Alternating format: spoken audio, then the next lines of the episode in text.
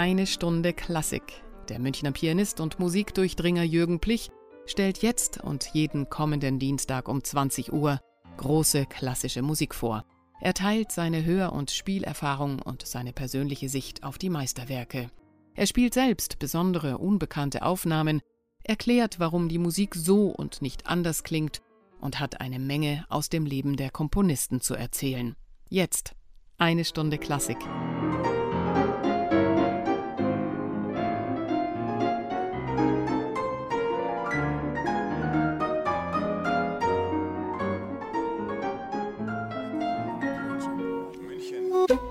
Radio München. Liebe Hörer, Beethovens neun Symphonien sind ein Zentralgestirn im Universum der klassischen Musik.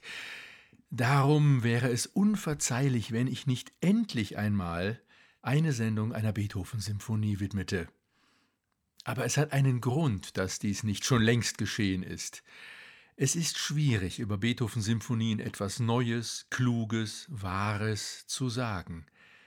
Für manchen erfahrenen Konzertbesucher wäre alles, was ich darüber hier bringen könnte, ein alter Hut. Und die Aufnahmen, die ich hier spielen könnte, haben sie eh schon längst im CD-Regal stehen. Andere Hörer hingegen fühlen sich von der Wucht und der schieren Ausdehnung so einer Symphonie geradezu überfordert. Denen muss ich viele Dinge erzählen, über die sich die Erstgenannten langweilen. Deshalb versuche ich heute einmal eine Art Quadratur des Kreises. Ich beginne mit dem populärsten aller Beethovenschen Symphoniesätze, um den noch Nicht-Kennern den Appetit nicht zu verderben und ihnen gleichzeitig die Möglichkeit zu geben, diesen einen Satz richtig gut kennenzulernen. Denn wie ein guter musikalischer Freund von mir unlängst formulierte, je besser ich etwas kenne, desto mehr kann ich es lieben. Ich spiele diesen einen Satz darum gleich mehrmals hintereinander, aber in verschiedenen Aufnahmen, die sich stark voneinander unterscheiden. Dieser Interpretationsvergleich ist dann aber sicherlich auch für die Kenner unter Ihnen von hohem Interesse. An kaum einem anderen symphonischen Werk Beethovens scheiden sich die Geister darüber, wie man es denn nun spielen müsse, so sehr wie bei diesem Stück. Sehr viel reden will ich heute gar nicht darüber. Die Musik kann im Wesentlichen für sich allein sprechen. Ein paar ganz kleine Hinweise mögen genügen. Musik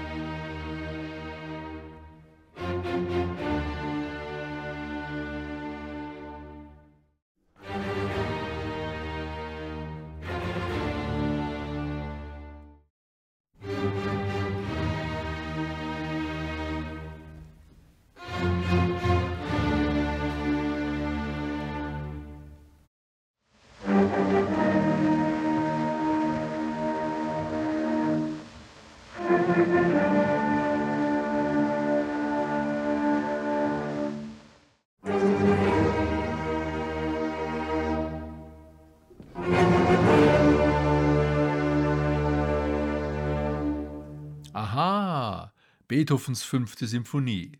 Na, liebe Hörer, das haben Sie sich schon gedacht. Aber wie Sie an diesen kleinen Fetzen schon gehört haben, kann das ganz verschieden klingen.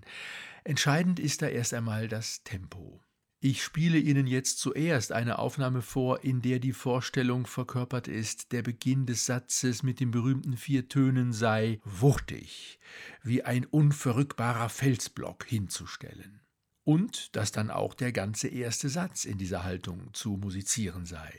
So spielte ihn 1962 das Radiosymphonieorchester des Hessischen Rundfunks unter der Leitung von Hans Knappertsbusch. Hören Sie.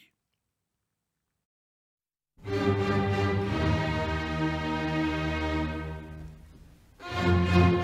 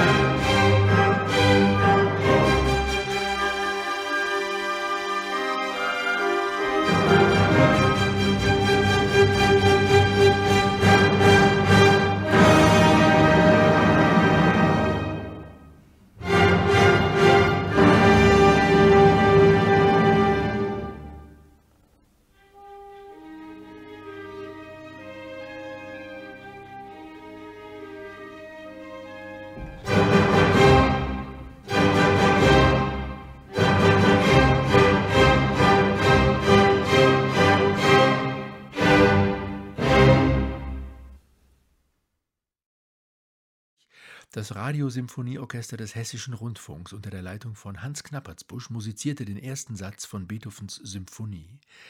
Diese Aufnahme vom Beginn der 60er Jahre des letzten Jahrhunderts wirkt auf den ersten Blick etwas altmodisch mit ihrem langsamen Tempo und ihren wuchtigen Akkorden.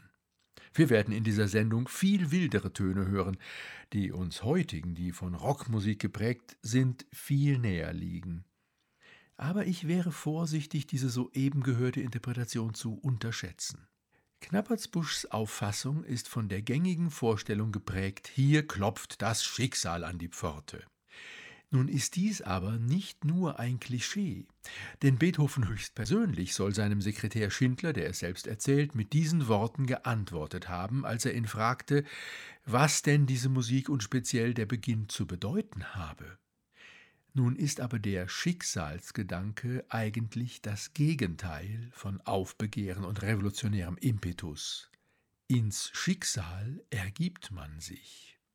Und wenn man eine Musik als überwältigend empfindet, dann bedeutet das gerade, dass da eine Macht auf einen zurollt, gegen die man sich nicht wehren kann.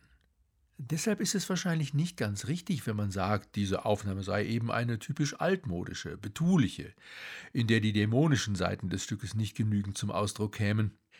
Hören Sie einmal Worte eines Musikers der Wiener Philharmoniker, des Hornisten Professor Roland Berger, über den Dirigenten Hans Knappertsbusch. Er sagte, Knappertsbusch hat eigentlich, der hat spielen lassen. Er hat spielen lassen. Das war nicht diese Schulmeisterei, wie es manche Dirigenten machen. Das musst du so spielen und das muss man da und dann das und der hat spielen lassen. Die Inspiration von ihm dazu war auch stetig. Wenn der dich angeschaut hat, da ist's eiskalt über den Rücken runter und da wärst du durchs Feuer gegangen für den Mann. Das war das, was eigentlich der Genius eines Dirigenten sein soll. Diese Worte eines Orchestermusikers, der unter Knappertsbusch gespielt hat, erklären vielleicht ein bisschen, warum die soeben gehörte Aufnahme trotz ihres scheinbar altmodisch betulischen Charakters und langsamen Tempos doch eine große Faszination entwickelt. Sagte ich gerade altmodisch? Sehen Sie, da haben wir schon wieder ein typisches Vorurteil, das besagt, im 19. und beginnenden 20. Jahrhundert sei eben eher sentimental, romantisch, noch nicht so kompromisslos ehrlich zu Werke gegangen worden wie heute, da man sich aufgeklärt werkgetreu gibt. Die allererste Schallplattenaufnahme des Stückes, sage und schreibe aus dem Jahre 1910 mit dem Odeon Orchester Berlin, zeigt uns, dass einige Musiker auch damals schon das Stück viel schnittiger, schlanker, schneller aufgefasst haben. Ich spiele hier nur einmal die ersten Takte vor.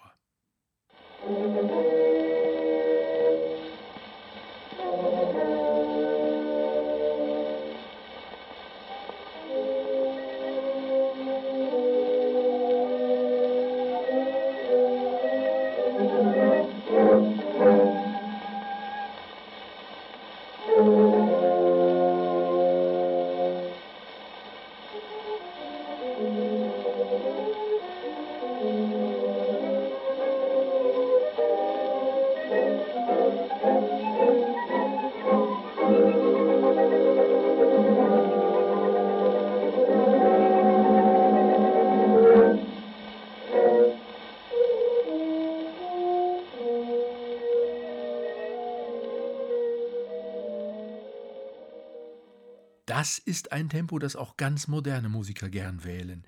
Zum Beispiel der Pionier der historischen Aufführungspraxis Nikolaus Arnoncourt. Er sagte in einem Fernsehinterview, wie er den Beginn des Stückes versteht. Es geht um Unterdrückung, um, um das Leben unter, unter Tyrannei und unter Herrschaft, unter unerwünschter Herrschaft und wie man sich daraus befreien kann. Also diese berühmten drei Schläge im, im ersten Satz, das ist sicher ein, ein verzweifelndes Rütteln an Ketten oder so etwas.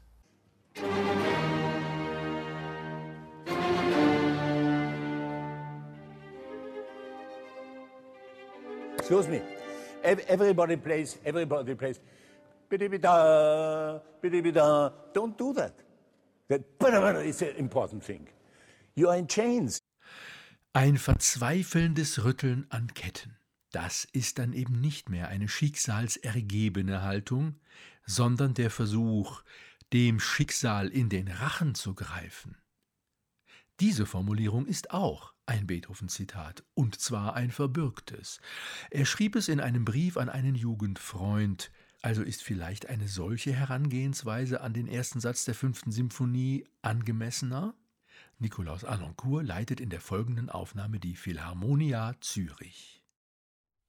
Musik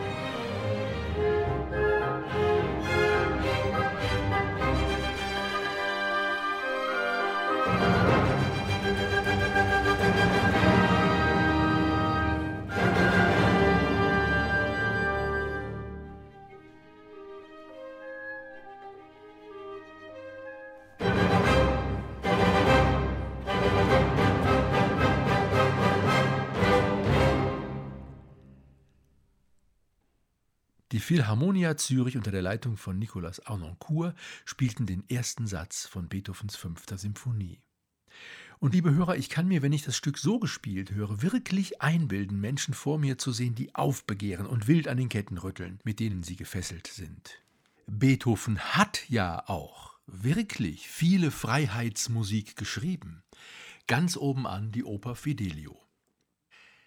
Jedoch muss ich beim Anhören dieser Aufnahme auch an meinen Klavierprofessor Gregor Weicher denken, der, als ich ihm einmal im Unterricht ganz wild den ersten Satz von Schuberts Wandererfantasie vorspielte, zu mir sagte, wenn du das so im Konzert spielst, Jürgen, dann wird man sagen, das ist ein sehr temperamentvoller junger Mann. Ob man auch sagen wird, das ist aber ein tolles Stück, da bin ich mir nicht so sicher. Also, was ich damit sagen will, vielleicht wird hier der Aspekt des Aufbegehrens doch zu sehr betont und die grandiose Architektur des Stückes bekommt etwas Schlagseite. Was kaum jemand weiß, das Beethoven-Zitat, in dem er dem Schicksal in den Rachen greifen will, geht weiter mit dem Satz: Ganz niederbeugen soll es mich gewiss nicht. Oh, es ist so schön, das Leben tausendmal leben. Das heißt für mich, die Momente, in denen die Musik den Duft der Freiheit schnuppert, die freundlichen, aufatmenden Momente dürfen vielleicht doch nicht so sehr dem Konzept des aufbegehrend Revolutionären geopfert werden. Dem Dirigenten Hermann Scherchen, geboren 1891, also nur drei Jahre nach Knappertsbusch, kann man gewiss nicht vorwerfen, er habe eine verstaubte Konzeption von Beethovens sogenannter Schicksalssymphonie gehabt. Er war ja auch ein begeisterter Interpret von moderner Musik, etwa von Schönberg. Und über Kollegen, die den Beginn behäbig spielen ließen, macht er sich zu Beginn einer Probe mit einem italienischen Orchester sogar ausdrücklich lustig und zitiert diesen Spruch vom Schicksal, das an die Tür klopft.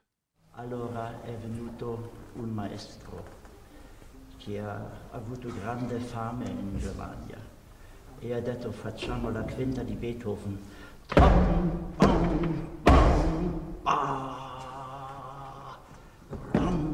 bam, bam, e così il destino frappa alle porte. Aber wenn das zweite Thema kommt, das bei Arnoncourt doch noch ein wenig gehetzt klingt,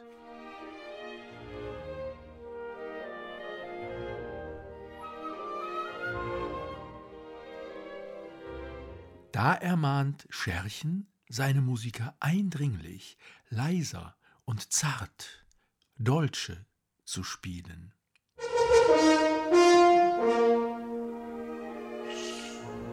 Dolce, dolce brigando.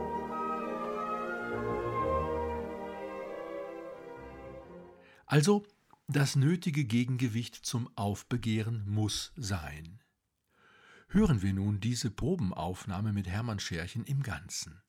Ich finde, das ist eine tolle Hörerfahrung, denn etwas weniger als in einer Aufführung müssen die Musiker hier auf Perfektion achten. Etwas näher dran sind sie an der ungeschminkten Wahrheit der Musik. Interessant, wie schon bei den gerade gehörten Passagen, wo der Dirigent zur Zartheit mahnte, ist sein gelegentliches Hineinrufen und wir können es verschmerzen, dass er am Schluss des Satzes einmal korrigierend ganz unterbricht. Musik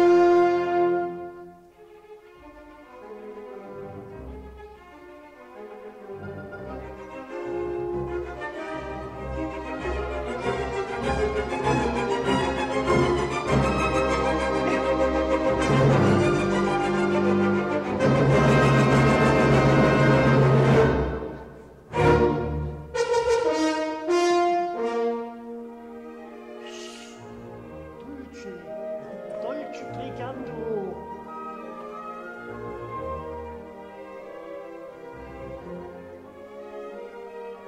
passi alti.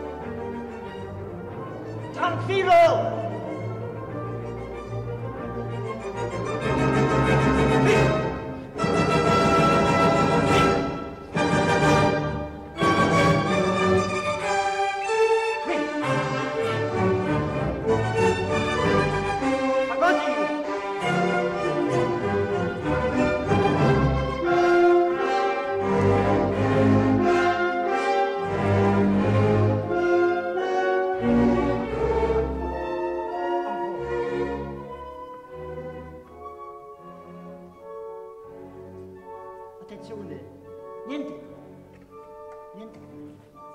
Nella prossima battuta porta solo uno. Qui!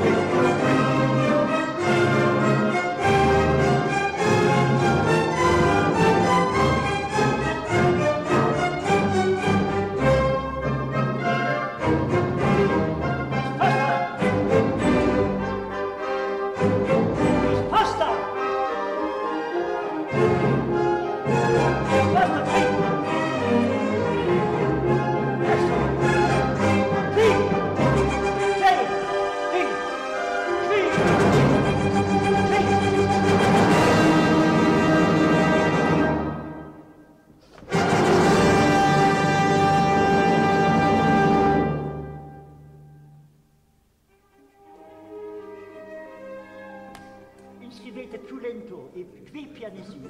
Vedete, momento, momento, fagotto comincia. Toti, toti, toti, tampi. Ancora, tagliate troppo forte qui, pianissimo qui. E lì entrate, andiamo qui dopo la corona. Niente, niente.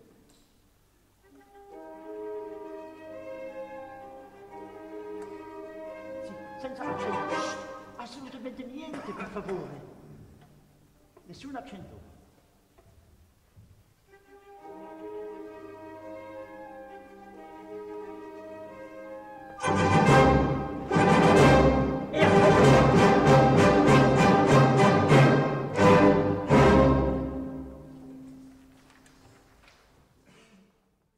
Soweit, liebe Hörer, eine Probenaufnahme des ersten Satzes der fünften Symphonie von Beethoven mit Hermann Scherchen. Ich will Ihnen zum Schluss dieser Sendung eine Aufnahme von Wilhelm Furtwängler mit den Berliner Philharmonikern vorspielen. Sie entstand 1954, also kurz vor seinem Tod im selben Jahr. Furtwängler, der von vielen, auch von mir, als einer der drei oder vier bedeutendsten Musikinterpreten des 20. Jahrhunderts angesehen wird, darf in dieser kurzen Zusammenstellung nicht fehlen.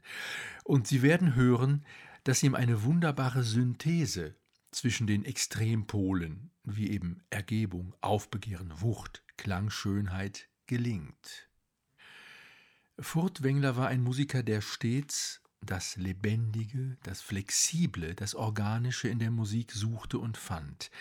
Er hat sich deshalb viel weniger, als man heute meint, auf bestimmte interpretatorische Konzepte verlassen, sondern immer so musiziert, wie es kam, wie zum Beispiel Saal, Orchester, Publikum und der Dirigent selbst im jeweiligen Moment, heute würde man sagen, drauf waren, selbstverständlich nur nach intensivster Beschäftigung mit dem Werk.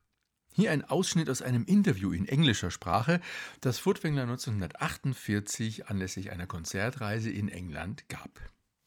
The long and the short of it is that an interpreter can render only what he has first lived through.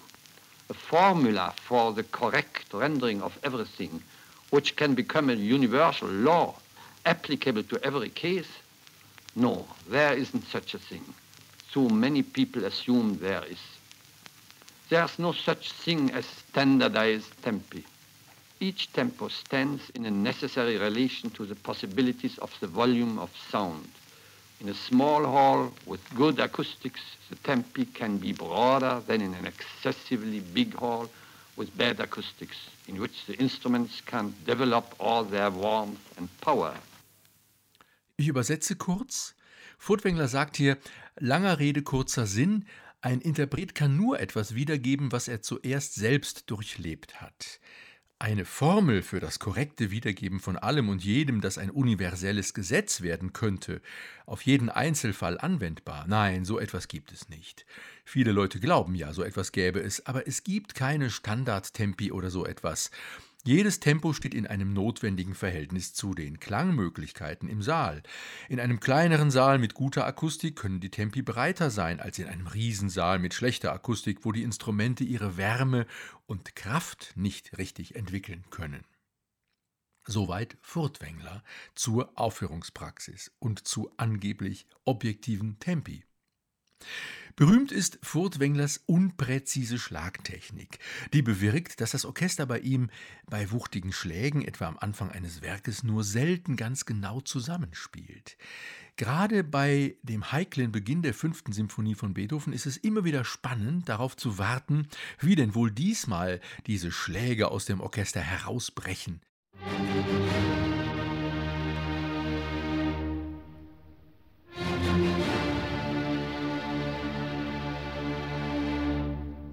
Ich habe diese Formulierung herausbrechen bewusst gewählt, denn genau das war die Wirkung, die beabsichtigte Wirkung dieser scheinbar unprofessionellen Dirigierweise.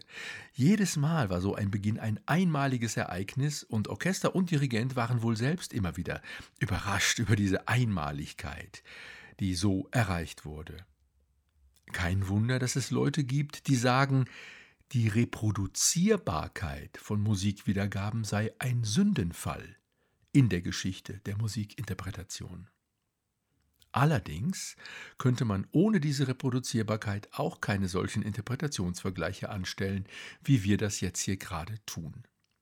Hören Sie also jetzt Wilhelm Furtwängler und die Berliner Philharmoniker mit dem ersten Satz von Beethovens fünfter Sinfonie.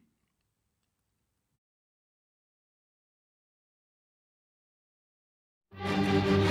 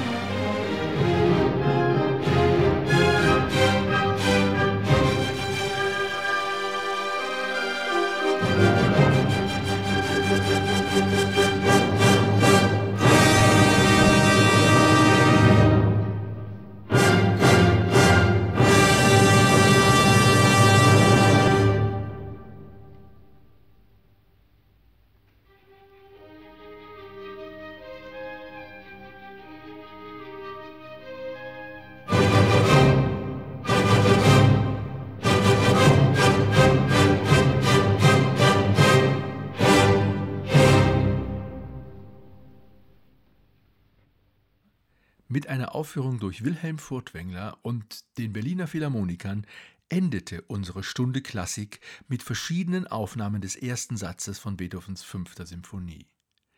Es gibt noch drei weitere wunderbare Sätze, und in der nächsten Woche werde ich Sie einmal durch das ganze Werk führen. Bis dahin grüße ich Sie herzlich, Ihr Jürgen Plich.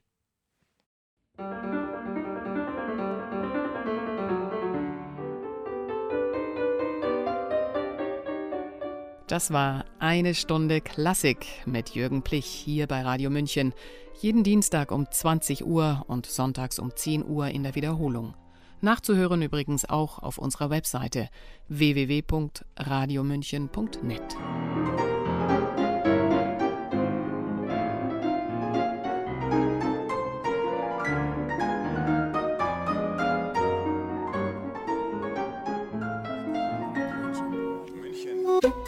Radio München